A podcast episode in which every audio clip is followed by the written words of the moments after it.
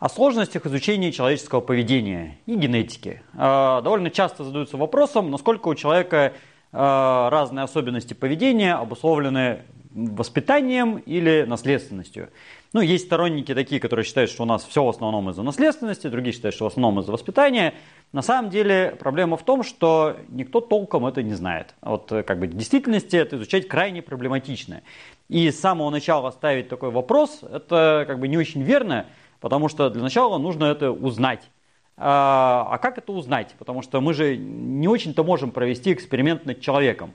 Э, чаще всего это бывают наблюдения либо какие-то случайные, когда у нас вот так обстоятельства сложились, что мы можем, ну, как бы получился такой естественный эксперимент, да, и посмотреть, как там связано или не связано. Э, или надо ставить прям таки эксперимент. Но эксперимент ставить никто не хочет.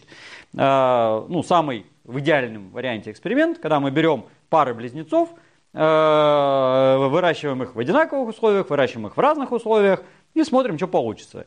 Естественных экспериментов такого рода довольно много. На самом деле, когда там волей судьбы близнецы оказываются в разных местах, растут в разной среде, а потом мы можем сравнить, насколько одинаковые они или не одинаковые, и насколько какие-то там условия повлияли на их болезни, характер, э, предрасположенность там, какой-то деятельности, профессию, там, еще что-нибудь такое. Вот. Но если мы ждем, когда оно получится само собой так, то э, у нас не будет большой выборки, у нас не будет никакой статистики. А ставить эксперимент это как бы не очень хорошо, это как-то не очень по-человечески.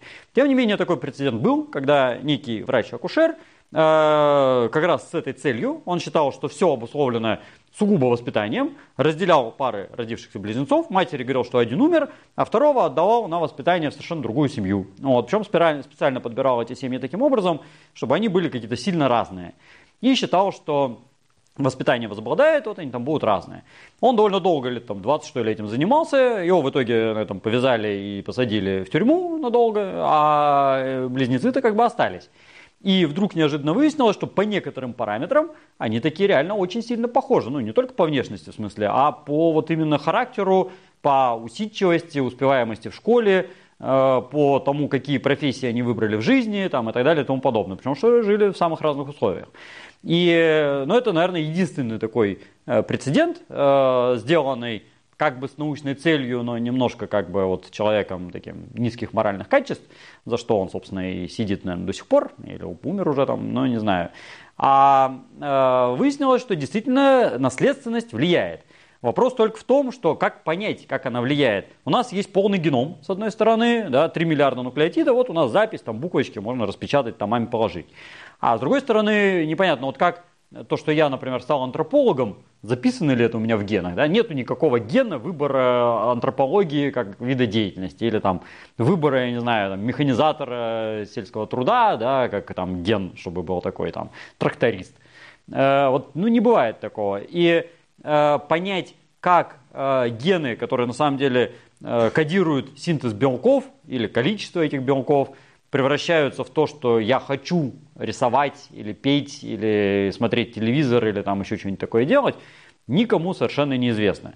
Э, иногда пытаются, конечно, что-то такое сопоставить с животными, когда допустим, смотрят, вот там у нас есть группа павианов, да, вот они так-то себя ведут, у них там иерархия, все такое, а вот, значит, человеческий коллектив, и вот в нем тоже примерно похоже на то же самое. Вот какие-нибудь там, не знаю, армия, тюрьма, футбольные фанаты, научные сотрудники, там, я не знаю, школьники в школе, там еще кто-нибудь такой, и вот насколько они похожи. Это тоже как бы это разные виды. У нас не те же самые гены, что у павианов. И мы можем, конечно, поставить эксперимент на макаках, да, и, в принципе, с ними как-то уже вроде ну, не так страшно это все сделать, и посмотреть, как там есть взаимосвязи или нет генетики и какой-то деятельности, там, усидчивости, опять же, там всего прочего.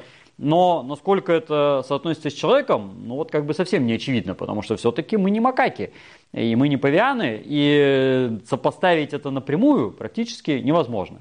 Сам вопрос изначально разделения врожденного и приобретенного, он не вполне корректен, потому что для того, чтобы реализовалось что-то приобретенное, нужно, чтобы была э, возможность этого вообще реализации, заложенная в том числе в генах. То есть, ну, чтобы я мог, допустим, научиться хорошо рисовать, у меня должны быть нормальные глаза для начала, да, чтобы я вообще видеть в принципе мог, и чтобы у меня была хоть какая-то конечность, э, чтобы держать кисточку или там карандаш в руках.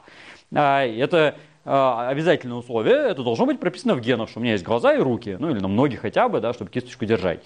А, ну и хватательные при том, с пальцами желательно. А если этого нет, то я рисовать не смогу. Вот, вместе с тем э, должно быть какое-то соответствующее окружение. То есть, если, например, у нас такое общество, где запрещены песни, ну, например, представим такое, да, я не знаю, чтобы такие в реальности были, ну, допустим, такое будет, там, какая-нибудь религиозная секта, скажем, где запрещено петь, потому что вот нельзя, э, то даже родившийся человек с гениальными способностями к пению, врожденными, допустим, есть такой ген, он не будет петь, потому что если он попробует, э, то ему по голове настучат. А скорее всего он даже и не попробует, потому что у него не будет просто этих примеров перед глазами. Он никогда не, не увидит и не услышит поющего человека, он этому не научится. То есть наших потенциальных способностей в теории на самом деле больше, чем мы реализуем. Ну, э, любого папуаса с гор Новой Гвинеи можно научить писать, например, да? Но это не значит, что у него есть какой-то ген письма, потому что ни один из предков этого папуаса, начиная там, с проконсулов австралопитеков, естественно, никогда в жизни не писал. Не было письменности ни в Африке, ни по пути в Новую, Новую Гвинею, ни на самой Новой Гвинее. Никогда ни разу ни один предок не писал. Вот, но мы можем взять этого папуаса и научить писать. То есть потенциальная способность у него таки есть. Вот. Это не значит, что там, Бог вложил в гены нам способности, вот, чтобы мы их реализовывали потом как-нибудь, а это значит, что наш мозг устроен крайне сложно и он может реализовывать новые возможности, которых до этого в природе не было, чем мы, собственно, и замечательны. Почему у нас такая культура и разум, и цивилизация, что мы можем создавать новое что-то, чего доселе вообще как бы и не было, в принципе. Э, в том числе письменную речь, не знаю, там, поэзию, э, архитектуру, э, художественное искусство, театр, и, там, бог знает что еще. Но при этом все равно какие-то предпосылки в нашем мозге для этого должны быть. Но вот летать мы не можем. Да? Вот, ну, нет у нас никаких физических предпосылок для того, чтобы летать. Мы тяжелые, мы жирные, э, крыльев у нас как-то не хватает. И поэтому э, искусство кувыркаться в воздухе нам не, не вложено в голову, ну ни разу, да, э, потому что не получится. А вот прыгать на канатах и по веткам, это ради бога, это сколько угодно, и там легкая атлетика у нас есть. И вот легкоатлеты, они реализуют те программы, которые были у каких-то там предков в виде макак, э, там, проконсулов и прочих, ну, макаки не были предками, ну, там кто-то похож на них, э, египтопитеки, скажем, которые вот скакали по ветвям. А, а ту же самую способность можно реализовать не только в виде там, прыгания по веточкам искусственным, да, в виде там, каких-то этих, а можно еще сделать там, балет, например, да, и там, балет на льду, Ясно, что никакие обезьяны на коньках не ездили по льду. Но вот, э, тем не менее, хорошая координация движений в нас заложена. Мы можем ездить на коньках по льду. Э, и в итоге получается, что любое приобретенное должно основываться на чем-то врожденном. А врожденное может реализоваться только если есть э, соответствующее окружение. То есть оно одно без другого не работает. Ни одно без первого, ни первое без второго.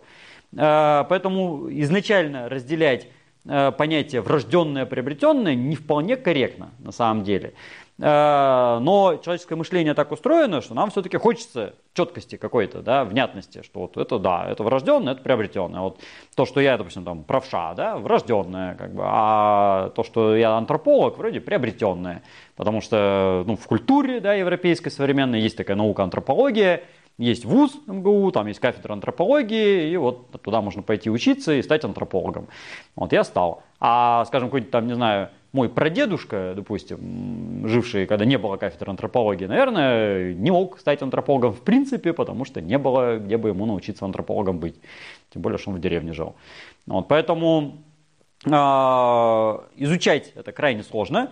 Э, разделить это принципиально вообще в принципе как бы нельзя – и тем не менее хочется. Поэтому исследования в этом направлении все еще продолжаются и будут продолжаться, пока мы не поймем, как наши гены реализуются в нашем поведении. Пока это темный лес, и если вам кто-то будет говорить, что вот вы там такой-то, потому что у вас в генах это прописано, всегда подумайте, что ген – это цепочка нуклеотидов, которая там аденин, гуанин, цитозин, тимин, и как бы все. А, и там написано, какой будет белок.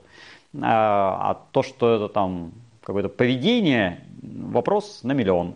Когда это узнают, мы сможем э, выращивать э, людей по заказу, делать нужных там гениев, поэтов, там что угодно, но до этого еще пока далеко.